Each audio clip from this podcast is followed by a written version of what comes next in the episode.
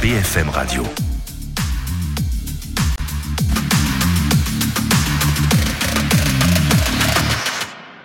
Affaire suivante qui revient en direct évidemment avec le dossier de la semaine. C'était ce vendredi matin rue Manin dans le 19e arrondissement de Paris, la reconstitution du meurtre de Lola Davier.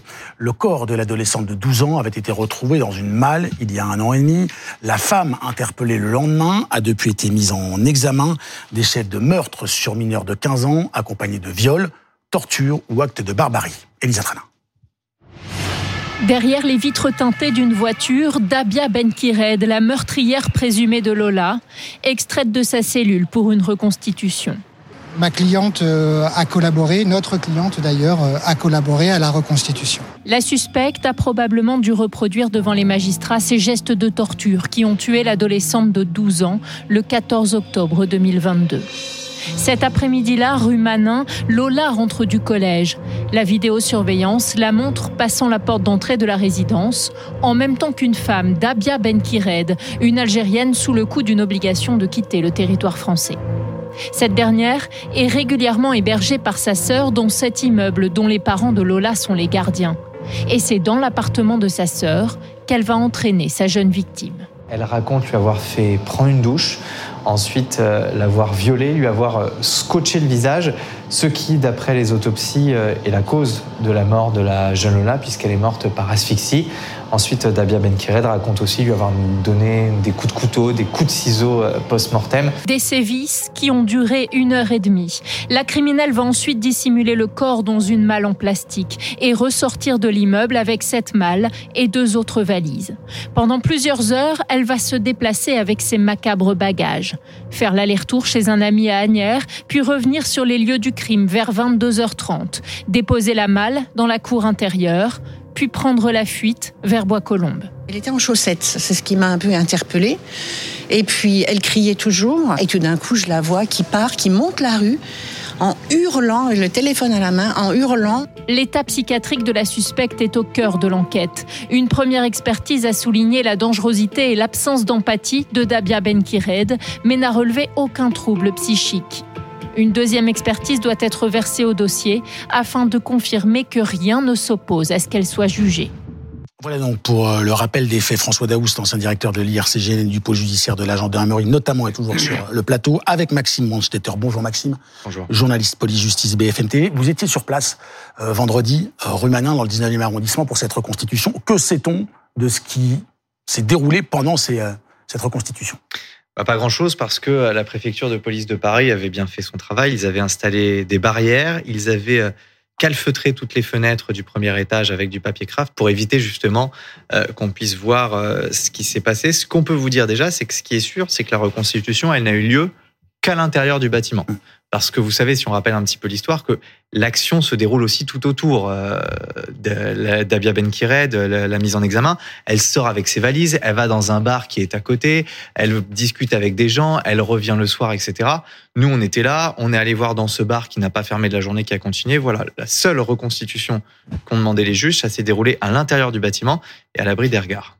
Et c'est vrai que ce qui s'est passé à l'extérieur, on entend cette dame hein, qui dit euh, elle avait son téléphone, je l'ai entendu hurler, je l'ai entendu crier, il y a la valise, le, le, la malle qu'elle sort du coffre d'une voiture, qu'elle remet, c'est important aussi, mais bon, c'est peut-être déjà dans la, dans, dans, dans la procédure. Sur l'ambiance, Maxime, dans le quartier, les rues Manin, parce que ça avait quand même, mmh. cette affaire, elle, elle, nous a tous bouleversés dans le quartier, c'était épouvantable. Je, je pense que c'est peu de dire qu'elle a traumatisé euh, tout un quartier. Forcément, tout le monde s'arrêtait pour voir qu'est-ce qui se passait. Tout le monde voyait euh, les policiers qui, qui gardaient l'entrée, ces barrières siglées préfecture de police de Paris. Tout le monde s'arrêtait pour nous dire qu'est-ce qui se passe. À chaque fois, on évoquait que c'était la reconstitution dans l'affaire euh, du meurtre de la petite Lola.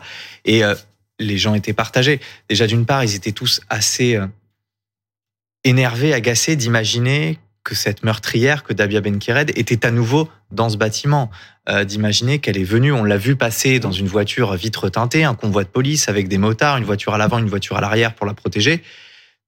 Les gens étaient agacés, énervés à l'idée que cette personne qui a traumatisé tout un tout un quartier revenu, euh, des paroles pas exactement, mais les gens ne, ne, ne, ne tarissent pas de, de propos haineux, il faut le dire, à l'égard de cette Dabia Benkired. Et en même temps, il y a aussi une certaine compréhension de l'importance euh, de refaire ça, de l'importance de cette reconstitution pour avoir la vérité, et donc qui comprenait aussi cette action. C'est la question que j'allais vous poser, euh, François Laouche. Une reconstitution avec la personne qui est mise en examen, qui est accusée, c'est forcément une avancée pour la compréhension, pour que la justice se fasse correctement?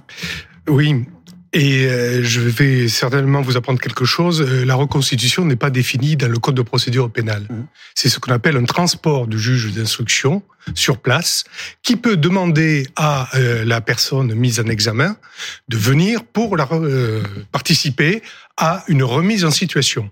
C'est l'article 92 du Code de procédure pénale. On dit pas reconstitution. Et il y aura un procès verbal euh, qui sera fait. Soit la personne veut bien venir et participer, comme c'est le cas. Son, euh, son avocat sera averti et elle pourra demander l'assistance de son avocat si elle le désire.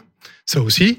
Mais voilà euh, la, la mise en situation telle qu'elle est. Et le juge a besoin de savoir, de voir, de comprendre ce qui s'est passé à l'intérieur selon plusieurs versions.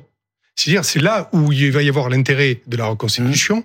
Il y a les images vidéo, il y a certains témoignages, et il va y avoir la version du mise en examen. Et toutes ces versions vont être rejouées. Il peut même se faire aider par des experts sur place mmh. qui ont apporté des éléments matériels, etc., pour dire, ben nous, notre version d'expert, elle correspond pas à la version de la personne mise en examen pour telle raison, telle raison. Et on peut recommencer et demander à la personne mise en examen, confrontée à ça, est-ce que vous vous souvenez, est-ce que vous voulez rejouer ou pas?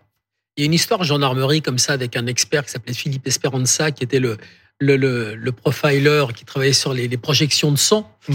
Et, et, le meurtre, un meurtre commis avec une, une bêche, un homme qui avait frappé sa compagne avec une bêche. Et donc, la, la, la, les observations de l'expert ont permis de découvrir qu'en fait, cet homme qui disait je l'ai frappé une fois, elle est mmh. tombée. Et, c'est vraiment un geste que je regrette. En fait, il y avait plusieurs gestes, il l'avait frappé plusieurs fois.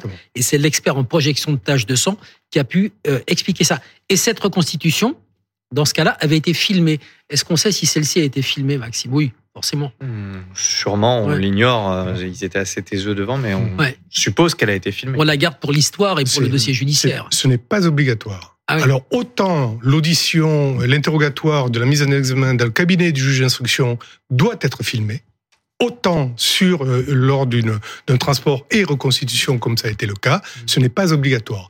Généralement, euh, c'est mieux de le faire parce qu'on peut y revenir et avoir un certain nombre d'éléments. Maxime, qu'est-ce qu'on attendait en l'espèce de ce qui n'est pas une reconstitution, mais un transport de justice, c'est ça? Un transport. Qu'est-ce qu'on qu'est-ce qu'on attendait?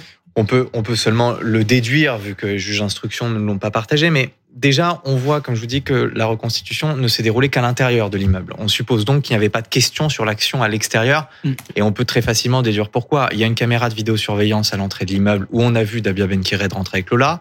Dans le bar euh, où elle a échangé, elle a essayé de, faire en sorte de se faire emporter quelque part par des gens avec ses valises. Il y a des caméras de vidéosurveillance qui l'ont filmé en train d'échanger avec un homme et, et euh, montrer plus ou moins, sans vraiment lui dire ce qu'il y avait euh, dans la malle.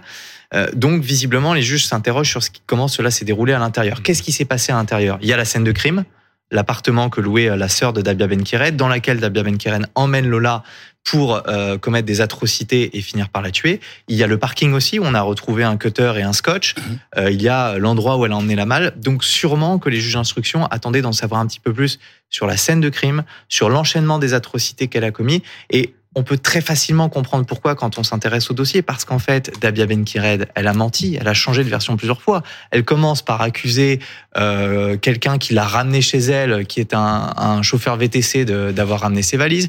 Puis après, elle reconnaît qu'elle a tué Lola. Puis après, elle explique que finalement, euh, c'est Lola qui l'a attaqué.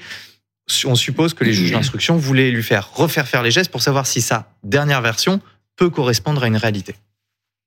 Et il y a un élément aussi qui est important, c'est dans ce dossier, c'est voir le, les juges souhaitent apprécier le volume, plus pas le volume, le discernement dans l'action de la mise en examen.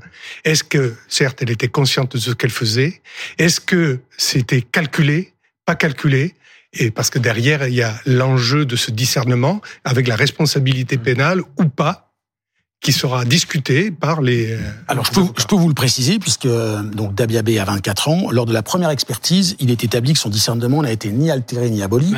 Euh, le psychiatre note en revanche que la jeune femme sous de troubles graves et complexes de sa personnalité, personnalité narcissique, psychopathique, dangereuse, profondément marquée par le décès récent de ses deux parents mais pas d'altération ou d'abolition du, du, discernement. Est-ce que c'est aussi une, quelque chose qu'on peut confronter sur le terrain? À savoir quelqu'un qui se souvient, qui ne se souvient pas, qui ment, qui hésite ou qui est complètement euh, naturellement répète euh, les, les gestes criminels Eh bien, euh, il va pas les répéter naturellement. Soit il se construit un scénario. Et euh, il euh, essaye d'édulcorer pour dire non, je me souviens pas, c'est pas moi, etc. Et on est toujours dans le déni. Soit au, au contraire, eh bien, il est un petit peu en retrait et il ne va que confirmer, oui, effectivement, il y a ça, j'ai fait ça, telle raison, ou pas de raison. Il en donnera ou il en donnera pas. Toujours est-il que pour les juges, ça va être euh, une manière chronologique de tout reconstituer et de les confronter à tous les éléments d'expertise, de témoignage, et qui finalement, puisque elle n'est, son discernement n'était pas altéré, même si elle a des troubles psychiatriques, derrière, elle avait parfaitement conscience de ce qu'elle faisait. On a vu des, faits, des parties civiles assister à des reconstitutions. De mémoire, je crois que dans l'affaire Daval, mmh, les parents d'Alexia Daval viennent avec leur avocat, euh, maître Portejoie, euh, assister à la reconstitution avec évidemment une mise en situation avant euh, du juge qui, qui, prévient que c'est pas le lieu de, de, de, déballer ou de dire ce qu'on a sur le cœur ou voilà, il faut assister de façon discrète. Est-ce qu'on sait si les parents de Lola ont assisté, Maxime? On sait que leur euh, avocate a assisté, on m'en a informé. Les parents, on, l'ignore. En tout cas, ce qui est sûr, c'est qu'on ne les a pas vus euh, rentrer dans le bâtiment. On sait par des informations récentes que notamment le père est extrêmement affecté. Euh, nous, on ne l'a pas vu rentrer dans ce bâtiment. On ignore si l'un des deux ou si quelqu'un de la mmh. famille de Lola y a assisté. Merci à tous les deux. merci François merci beaucoup Maxime d'avoir été avec nous dans Affaires suivantes.